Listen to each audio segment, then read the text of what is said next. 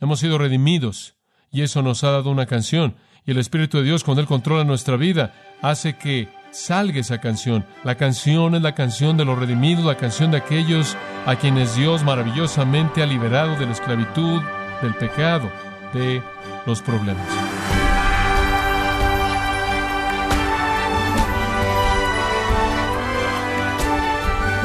Gracias por acompañarnos en su programa Gracias a vosotros con el pastor John MacArthur. Cuando hablamos de la vida en la iglesia, la palabra de Dios tiene mucho que decir acerca de la predicación, la oración, el bautismo y la cena del Señor. Pero ¿qué dice la Biblia acerca de cuál es el rol de la música en el servicio de adoración? John MacArthur considera la conexión entre el cantar fuera de la iglesia en su auto, en su casa, y una vida llena del Espíritu, y nos encontramos en la serie Viviendo en el Espíritu, aquí en gracia a vosotros. La vida cristiana realmente es un movimiento para ser como Cristo. Y el único momento en el que usted se está moviendo en esa dirección es cuando usted es lleno del Espíritu. Cuando usted está operando en función de la carne, usted se estanca y no hay progreso. El único progreso en su vida es durante esos tiempos, cuando usted está lleno del Espíritu de Dios. Ese es el movimiento hacia arriba. Conforme somos llenos del Espíritu, viendo la gloria de Cristo, nos volvemos como Jesucristo. Esa es la clave de la vida cristiana. Ahí es donde usted obtiene la victoria. Ahí es donde usted consigue el gozo. Ahí es en donde la emoción viene y el fruto y la utilidad para Dios. Ahora vimos que hay tres cosas en este texto que queremos señalar. En primer lugar estaba el contraste en el versículo 18. ¿Se acuerda de eso? El apóstol Pablo dice, no se embraguéis con vino en lo cual hay disolución o, o azotía, disipación, una enfermedad sin esperanza incurable, antes bien se llenos del Espíritu. Y ese es el contraste. Siguiendo el contraste vimos el mandato, ¿no es cierto? Y el mandato está al final del versículo 18. Manténganse continuamente siendo llenos del Espíritu. Es un estilo de vida no es solo una vez y eso es para la vida entera, usted sabe, no es como una vez y ya, no es eso en absoluto, el Espíritu Santo no opera así, es un ceder momento a momento a momento de control total al Espíritu, de hecho puede ser mejor ilustrado por la metáfora de caminar, es caminar y caminar es un paso a la vez, es inclusive un tipo de ritmo conforme cedemos un paso a la vez al Espíritu de Dios. Es tan simple como toda decisión en la vida. La vida es cuestión de decisiones. La alarma se prende en la mañana, usted tiene su primera decisión. Me levanto, me quedo en la cama. Digo que estoy enfermo digo la verdad, ¿qué voy a hacer? Usted va al closet, usted tiene la segunda decisión. Uso la camisa azul o la camisa café. Y así es a lo largo de la vida. Usted va a la cocina y usted tiene otra decisión. Usted va a comer este cereal o tal cereal. Después usted sigue, usted sabe, es un proceso de decisiones, simplemente es una tras otra. Y la vida controlada por el Espíritu es una que cede todo paso al Espíritu de Dios. Es cuestión de tomar decisiones una cosa a la vez. Y cuando usted se rinde al Espíritu de Dios, usted simplemente está constantemente siguiendo sus pasos. La única manera en la que eso sucede es cuando usted es controlado por la palabra de Dios, porque usted está metiéndola diariamente. Usted puede saltarse su cereal si usted se aseguró de que ingirió algo de la palabra.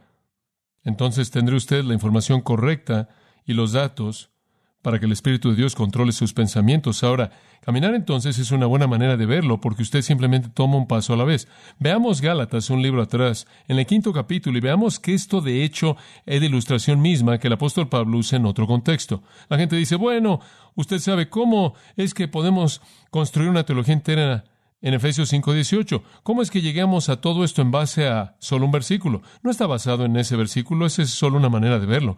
Esta misma verdad de una vida controlada por el Espíritu está por todo el Nuevo Testamento, está en todo lugar del Nuevo Testamento y usted se encuentra con esto a lo largo del libro de los Hechos, se encuentra con esto en Colosenses, se encuentra con esto en Efesios, se encuentra con esto aquí en el libro de Gálatas, usted llega y lo ve en el octavo capítulo de Romanos, está en el Evangelio de Juan, conforme Cristo habla de la venida del Espíritu, está por todos lados. Pero quiero que observe Gálatas capítulo 5, versículo 16, porque aquí es en donde él usa el término andar para hablar de este ministerio del Espíritu. Él dice, andad en el Espíritu y no satisfagáis los deseos de la carne.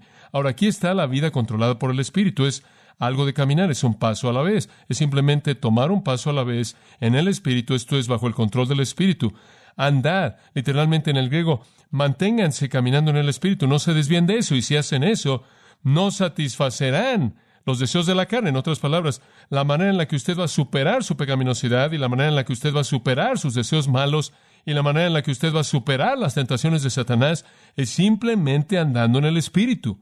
Simplemente continúe caminando en el Espíritu. Como puede ver, lo positivo se encarga del problema negativo. El versículo 25 lo resume. Si ya vivimos en el Espíritu posicionalmente, entonces andemos en el Espíritu prácticamente, ¿verdad? ¿Cuál es el sentido de vivir en el Espíritu y andar en la carne? No tiene sentido. Si usted quería a Cristo para comenzar, no lo quiere ahora. Si usted ha comenzado en el Espíritu, ahora va a ser perfeccionado en la carne. Digo, si usted vive en el Espíritu, entonces anda en el Espíritu, cumpla la capacidad definitiva y potencial de su destino. Y entonces realmente es lo mismo, amados, que Pablo dice en Efesios. Él simplemente está diciendo, vivan en el Espíritu, anden en el Espíritu, sean llenos del Espíritu, sean controlados por el Espíritu. La palabra de Cristo mora, mora en ustedes. El punto entero es que Dios quiere que seamos controlados por Él, no por nosotros. ¿Lo entiende? Muy bien, vayamos al tercer punto, las consecuencias. El contraste, el mandato y las consecuencias. ¿Cuáles son las consecuencias? Si usted es lleno del Espíritu, ¿qué sucede en su vida? Bueno, realmente las consecuencias se estiran realmente hasta el final del libro de Efesios. El resto de lo que sucede en este libro es consecuencia. Si usted es lleno del Espíritu, todo tipo de cosas van a pasar. En primer lugar, cantar. Eso es personal, eso es hacia mí mismo. El resultado, en primer lugar, de una vida llena del Espíritu es cierta cosa que me ocurre que produce una canción. Muy bien. Entonces, la primera cosa es muy personal. Eso es muy hermoso, la manera en la que Pablo hace eso, la manera en la que el Espíritu Santo lo inspiró para hacer eso, que vivir andando en el Espíritu, ser lleno del Espíritu, en primer lugar, tiene un resultado en mi vida, cantar. Ahora, este es un asunto muy personal y, y me encanta, simplemente, literalmente me encanta tomar esta tremenda verdad teológica como esta, ser lleno del Espíritu. Dice usted, hombre, si vamos a ser llenos del Espíritu, ¿qué va a pasar? Usted dice, oh, podríamos decirle a esa montaña, muévete y será movida. Hombre, podríamos hacer cosas maravillosas, podríamos predicar la palabra y almas serían salvadas y cosas poderosas. ¿Y sabe usted lo que dice? Sean llenos del Espíritu y pueden cantar. Dice usted, bueno, eso me parece no sea algo que falta aquí. Dice usted, eh, yo canto en monótono. Digo, ¿esto es para mí? No dice que usted tiene que cantar con armonía. Quiero que sepa eso. Es un gran consuelo eso. Ni siquiera dice que alguien tiene que escucharlo, ¿lo ve? Pero el primer producto de la vida llena del Espíritu es algo que sucede en mi vida, que es liberado en una canción, ¿lo ve? Cantar es la expresión de la emoción del alma. Dios ha colocado música en el alma del hombre y la libera de esta forma tan maravillosa por la llenura del Espíritu Santo. Hombre, le quiero decir algo. Cuando alguien está lleno del Espíritu Santo y cantan, ni siquiera importa si canta muy bien. No importa y no necesariamente significa que tenemos tampoco que estar a tono. Pablo está diciendo, cuando nos congregamos, cantamos entre nosotros y es diferente que las canciones que solemos oír. Amados, si hay algo que debería ser nuevo en la vida cristiana, debería ser la música. Si escucha esto, si la música realmente refleja el idioma del alma, entonces la nuestra debería ser diferente que la del mundo, ¿verdad? Porque somos diferentes. Colosenses 3:16 dice lo mismo. Dice que cuando usted está llena de la palabra de Cristo, esto es lo que va a pasar. Usted va a hablar entre vosotros en salmos, himnos y cánticos espirituales. Aquí está de nuevo cantando con gracia en vuestros corazones al Señor.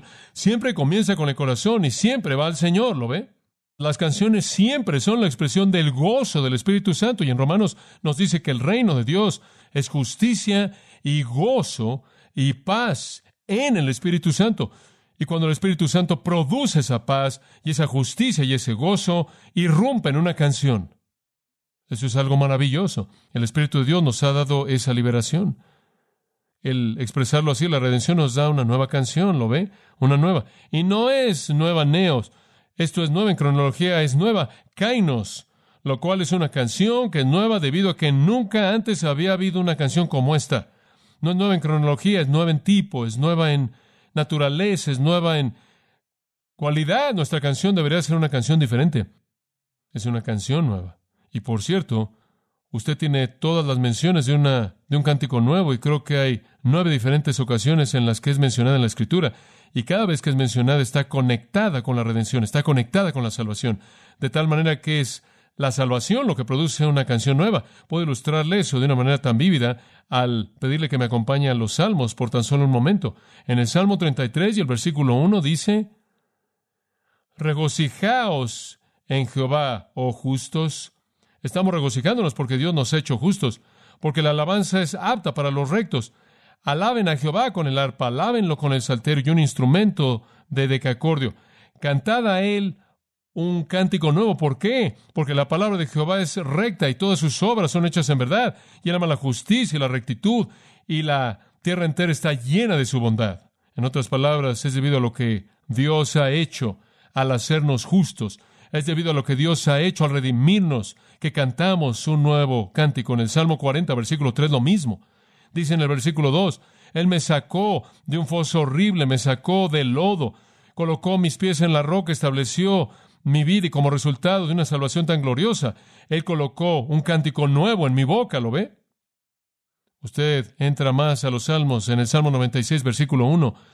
Oh, cantad a Jehová un cántico nuevo, cantad a Jehová toda la tierra, cantad a Jehová, bendecid su nombre, mostrad su salvación.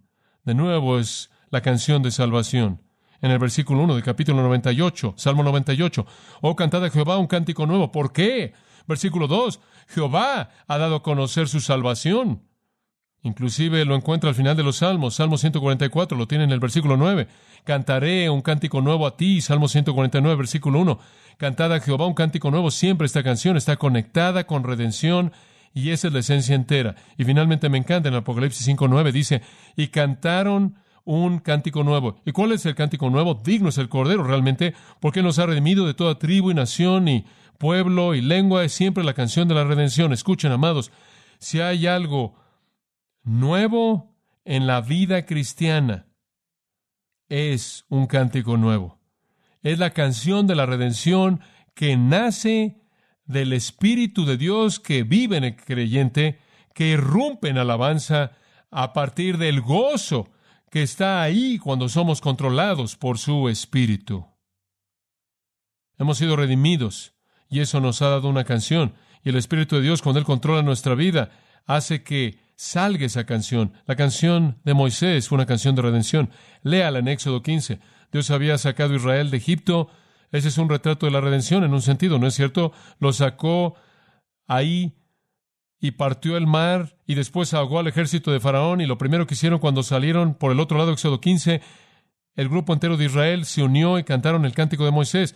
Y después estuvo la ocasión cuando Dios libró a Israel en jueces capítulo 5 por la mano de esas dos personas maravillosas, Débora y y usted tiene el primer dueto en la Biblia, Débora y Barak, jueces capítulo 5, cantaron un dueto un dueto de redención, cómo Dios liberó a su pueblo y así sigue.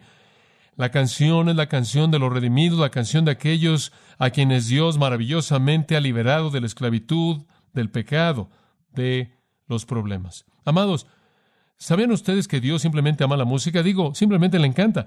Los ángeles cantaron antes de la caída y el cielo para siempre al final va a estar lleno de canciones. Él simplemente le encanta la música. Usted sabe, en el Antiguo Testamento, simplemente para darle algo de información de esto, en el Antiguo Testamento hubieron 38 mil individuos que ministraron en el templo. 38 mil. Cuatro mil de ellos eran músicos. Eso es casi uno de nueve. A Dios le encantó la música. ¿Sabe usted que en Éxodo capítulo 15, versículos 20 y 21 tenemos el primer coro de mujeres? Es correcto. ¿Sabe usted quién fue el conductor?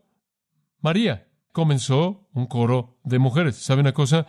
¿Sabe usted cuál es el primer coro de hombres que pudo encontrar? Está en primero de Samuel capítulo 10 versículo 5 y fue constituido por profetas. Los profetas se unieron y tuvieron un coro de hombres. Tuvieron un canto congregacional. Primero de Crónicas 13 versículo 8 dice, todo el pueblo cantó en alabanza congregacional instrumentos y me encanta esto y cantaron con todas sus fuerzas. Dice, escuche, la Biblia dice que a Dios le gusta fuerte, no ruidoso, pero las alabanzas son apropiadas para él y le gusta así. En 1 de Crónicas 16, 4 y 5, David instituyó un coro y David era un músico maestro, ¿no es cierto? Usted puede imaginarse qué tipo de coro fue ese. ¿Sabe usted que en el templo de Salomón, en 1 de Crónicas 23, 5, nos dice que Salomón tuvo un coro de cuatro mil voces? ¿Qué coro debe haber sido ese? Imagínese oyendo a cuatro mil personas preparadas cantando. Cuando Esdras habla de reedificar el templo, usted sabe, y Zerubabel regresó y tuvieron uno más pequeño y el país había pasado por la terrible cautividad babilónica. Una de las primeras cosas que hicieron, Esdras capítulo 2, tuvieron un coro. Tenía 200 personas, pero fue un coro. ¿Sabe usted que los levitas, algunos de los sacerdotes, fueron preparados para ser músicos hábiles? Escuche, si usted tiene hijos que tienen alguna propensidad así es hombre, desafíelos en esa dirección y hágalos prepararse porque van a ayudarnos al resto de nosotros a expresar nuestra alabanza, ¿lo ve? En Nehemías capítulo 12 hubo una canción antifonal, lo cual aparentemente es uno de los tipos favoritos de Dios, en donde usted tiene un coro por acá y un coro por allá y cantan el uno al otro. A Dios le guste eso y le voy a mostrar por qué en unos minutos. Tuvieron instrumentos, no soy un experto en esto, pero descubrí estas cosas en la Biblia. Los instrumentos de cuerdas y de viento, inclusive tambores, algunos de ustedes están diciendo, oh, eso está en la Biblia. Hay tambores en la Biblia. Eran membranófonos, es lo que los llaman, pero un tipo de tambores de membrana y algunos de ellos los sostenían con la mano y eran golpeados de esa manera. Hay otras cosas como campanas que encajan en el área de percusiones, pero uno de los instrumentos de cuerdas fue el azor, lo cual era una especie de arpa. Estaba otro que era golpeado en lugar de ser rascado.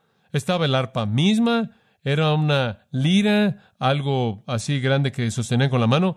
Había instrumentos de viento, trompeta, una flauta, un órgano de viento, y para la gente que no eran muy buenas con las notas, estaba ahí el cuerno de carnero, simplemente métalo ahí, lo toca y están todos estos tipos de cosas, porque la alabanza al Señor era apropiada y la música era la manera en la que el alma podía expresar su alabanza. ¿Lo ve?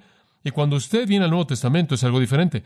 Pero ¿sabe usted que en la mesa del Señor lo último que hicieron antes de que Jesús saliera para ser llevado cautivo y para que fuera juzgado y crucificado. Dice que lo último que hicieron después de la cena del Señor es que cantaron un himno. ¿Lo ve? Los discípulos se reunieron y cantaron en Hechos capítulo 4. Creo que tenemos uno de los primeros himnos. Creo que tenemos uno de los primeros himnos que la iglesia cantó. De hecho, creo que también hay uno en Filipenses y otros lugares. Pero en Hechos capítulo 4 dice que todos estos creyentes se congregaron y versículo 24 levantaron su voz a Dios a una voz y dijeron, y comienzan con esto. Bueno, ¿cómo es que un grupo entero de personas diga lo mismo, menos de que conozcan las palabras, verdad? Y todos cantaron, Señor nuestro Dios, tú que hiciste el cielo y la tierra y el mar y todo lo que hay en ellos y demás. Y siguen así. Entonces, inclusive tenemos algunos textos, sin duda alguna, en el Nuevo Testamento de himnos que cantaron. ¿Qué estaban haciendo Pablo y Silas en la cárcel? Cantando. ¿No es cierto? Cantando. En 1 Corintios 14, el apóstol Pablo está tratando de corregir la canción de los Corintios y dice, miren, cantan con el Espíritu, pero también canten con qué? Con el entendimiento. Y él dice, cuando se congreguen, cada uno de ustedes tiene un salmo, eso es demasiado. No quieres ocho personas cantando solos todo el tiempo. Es algo difícil de escuchar, entonces tienes que ordenarlos. Pero siempre hubo música con el pueblo de Dios. Ahora, ¿sabe una cosa?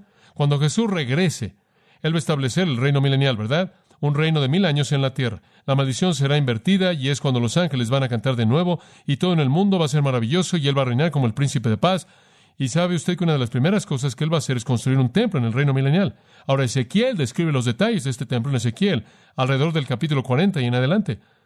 Él nos da una descripción del templo que el Señor va a construir para glorificarlo a él en el reino milenial. Y una de las cosas más fascinantes acerca de esto es que en ese templo Dios va a construir un lugar para un coro enorme. ¿Sabe usted eso?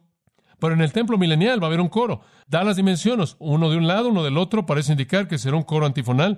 Habrá un elemento por aquí y otro elemento por allá, y lo que es descrito es tan grande que fácilmente podría incluir a miles de personas en ambos lugares cantando entre sí. Ahora, aquí vemos lo que Dios piensa de la música. Ahora, en el futuro, nos dice todo acerca de las canciones. Si usted regresa a Apocalipsis capítulo 14, descubrirá que sus voces irrumpen y esto es maravilloso, un coro maravilloso. Es el coro y quiero que vea qué coro es. Versículo 1 dice, y vi y aquí un cordero estaba de pie en el monte Sión y con él ciento cuarenta y cuatro mil con el nombre de su padre escrito en sus frentes y oí una voz del cielo como la voz de muchas aguas y como la voz de un gran relámpago y oí la voz de los de las arpas tocando con sus arpas y cantaron un nuevo cántico ante el trono y ante los cuatro seres vivientes y los ancianos, y ningún hombre podía aprender esa canción sino los ciento cuarenta y cuatro mil que fueron redimidos de la tierra. Escuche, van a tener un coro de ciento cuarenta y cuatro mil voces con arpas celestiales. Hombre, qué canción, qué canción. El capítulo 15 nos dice otra cosa. Lo mismo, capítulo 15, versículo 3, de nuevo, la misma idea. Ahora, ¿qué estamos diciendo? A Dios le encanta la música, a Dios le encanta la música que lo refleja de manera apropiada, tanto en la manera como en el contenido. Ahora regresemos a Efesios 5. Eso simplemente fue una desviación, pero observe Efesios 5. Ahora, cuando la gente llena del Espíritu se congrega, así opera la iglesia. Cuando la gente llena del Espíritu se congrega en primer lugar, debemos cantar. Esa es la expresión de lo que hay en nosotros. ¿Entre quiénes cantamos? Muy bien, ¿entre quiénes? Aquí está la primera respuesta. No quiero estirar el punto, simplemente quiero explicarlo. Hablando entre vosotros en salmos, himnos, a quien cantamos a nosotros mismos, entre nosotros, y en últimas, versículo 19 al final, dice al Señor. Entonces nuestra canción está dirigida entre nosotros al Señor. Ahora quiero que observe esto. Realmente creo que es importante simplemente mencionar esto, que la canción de los santos siempre es entre ellos a Dios. Eso es verdad a lo largo de la Escritura. Realmente usted nunca encuentra música evangelista como tal. Creo que Dios puede usar música para traer a alguien a Cristo. Creo que Dios puede usar la música para alcanzar un corazón tierno. Pero creo que debe haber una presentación del Evangelio en algún punto a lo largo del proceso. Y quizás la música toca esa cuerda que produce la reacción. Creo eso. Pero la música no es primordialmente diseñada por Dios como una herramienta de evangelismo. Sin embargo, siempre hay gente que dice, bueno, tenemos un grupo de música evangelístico, tenemos un grupo que canta, que sale. Bueno, no estoy seguro de que eso es evangelismo. Ahora, usted puede ser su música para congregar una multitud, pero tarde o temprano usted más vale que predique a Cristo si quiere tener una respuesta. La música primordialmente es la expresión de una vida llena del Espíritu. Y realmente no creo, realmente no creo que la gente incrédula debe cantar nuestra música. No creo que nosotros debemos usar a personas que no conocen al Espíritu de Dios, que no conocen al Cristo, que es la fuente de nuestra música, para expresar nuestra música. Creo que es nuestra música y viene de nuestros corazones. Entonces debemos tenerla entre nosotros dirigida hacia el Señor. Ese es el uso primordial de la música. Debe ser usada en nuestra adoración, en nuestra reunión colectiva, en la celebración de nuestra vida juntos en Cristo y como una alabanza a Él. Realmente no es música para el mundo. Ellos están afuera. Y creo que a veces es algo triste cuando anhelamos tanto cantar nuestras canciones al mundo que tomamos nuestras canciones y las colocamos en las palabras del mundo y después pensamos que eso va a ser evangelístico cuando realmente ese no es el punto para la música en la escritura. Entonces debemos cantar entre nosotros. ¿Sabe una cosa? Lo que es triste cuando una iglesia no canta, los reformadores mismos fueron algunos de los mejores escritores de himnos que jamás vivieron. Una de las primeras cosas que los grandes reformadores hicieron fue colocar la música de regreso a la iglesia, la música de regreso para que la gente cantara, porque se les había quitado eso. Entonces cantamos, ¿no es cierto? Porque eso es lo que la gente llena del Espíritu hace entre ellos, cantan. Es para nosotros cantar juntos. Segunda pregunta, ¿desde dónde? ¿De dónde se genera la canción? ¿Cuál es el punto de su origen? Bueno, vemos en el versículo 19, de nuevo dice al final del versículo, cantando, y ve usted la frase, en vuestro corazón. Ahora, la palabra eno está ahí en el griego es implícita por el caso en el cual el nombre aparece, pero hay todo tipo de posibilidades acerca de ese caso. Saqué mi texto griego esta semana y simplemente estuve investigando un poco, descubrí que podría ser en forma locativa para ustedes alumnos de griego, puede ser instrumental de medio, podría ser instrumental de causa, de hecho hay un uso muy parecido en el instrumental de caso. Si es usado así, entonces es decir, cantando y haciendo melodía causada por nuestros corazones al Señor. Y ese realmente es el punto, ¿no es cierto? Nuestra canción es de nuestro corazón, amados. Si no está en su corazón, usted no lo puede cantar, ¿verdad?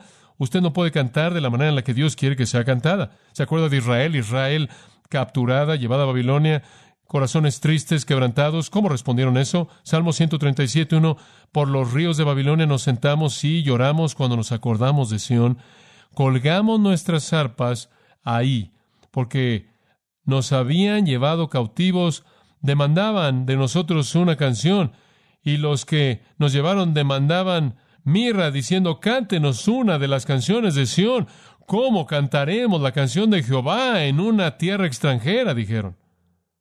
Colgaron sus arpas. Como puede ver, cuando no había canción en su corazón, no había canción en la voz tampoco. No podían cantarla. No podían entretener a los babilonios. No había nada ahí, hombre. Tengo que admirar eso. Usted no. No iban a ser hipócritas no iban a actuar, no iban a presentar un show. Si no había canción alguna en los corazones, no iba a haber canción alguna en los labios. Si no había ninguna música que tocar, no había ningún arpa. Las colgaron. Si usted no tiene una canción en su corazón, usted realmente no puede cantar con mucha credibilidad en sus labios. Hay gente que canta por dinero, hay gente que canta por fama, hay gente que toca por soberbia, cantan sin el Espíritu, van a cantar sin estar llenos del Espíritu, pero esa no es la canción que el Señor quiere oír. ¿Sabe usted eso? Si ese es el tipo de canción que usted canta, no la cante. Si usted canta porque todo el mundo canta y usted está amargado contra Dios y enojado contra Dios, por favor no cante. Dios no quiere oír su canción. O si tiene una oportunidad de ponerse de pie cantar un solo o tocar una canción y su corazón no está lleno del Espíritu de Dios, no haga eso, porque usted no quiere ser hipócrita, porque nuestra canción es la canción de los redimidos y la canción de aquellos que están llenos del Espíritu de Dios. Y recuerde la palabra de Amós el profeta, que condenó al pueblo de Israel porque estaban cantando, aunque sus corazones estaban mal. Y en Amós capítulo 5, versículo 21, Dios le dice al profeta, odio y menosprecio sus festividades, no me deleito en sus asambleas solemnes, aunque me ofrezcan holocaustos y ofrendas de comida, no las aceptaré, ni voy a poner atención a las ofrendas de paz de sus bestias gordas, quiten de mí el ruido de sus canciones, no voy a oír la melodía de sus arpas, sino que la justicia corra como las aguas y la rectitud como arroyo, en otras palabras, hasta que la justicia y la rectitud esté bien, no estoy interesado en su música. Dios quiere oír la canción de los redimidos y la canción que sale de una vida llena del Espíritu.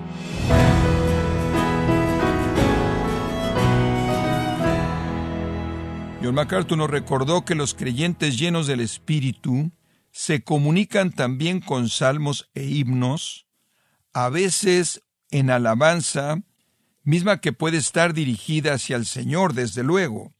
Esto es parte de la serie Viviendo en el Espíritu, aquí en Gracia a vosotros.